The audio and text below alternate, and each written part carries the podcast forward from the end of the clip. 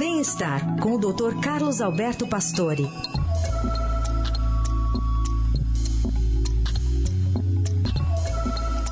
Nesta sexta, o Dr. Pastore nos lembra dos cuidados necessários com a voz. Bom dia, doutor.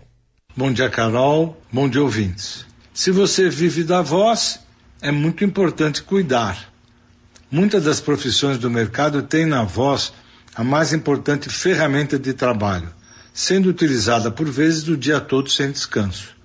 Professores, artistas, radialistas são exemplos dos profissionais que utilizam a voz diariamente e necessitam de maiores cuidados. A observação dos sinais e sintomas que caracterizam os problemas do aparelho vocal é muito importante, pois pode evitar maiores complicações. Garganta seca, rouquidão e pigarro são os sintomas mais comuns, Porém, esforço para falar, cansaço vocal e dores na garganta podem estar presentes.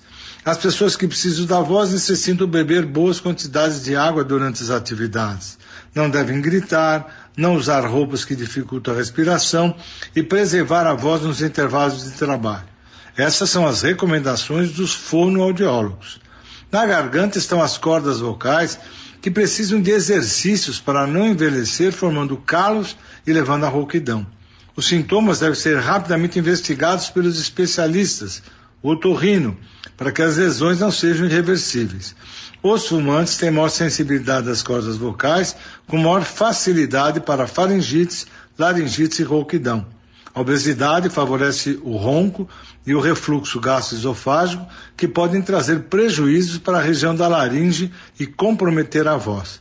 Os profissionais que vivem da voz já conhecem os exercícios e os cuidados necessários para manter essa marca pessoal e reconhecida por todos.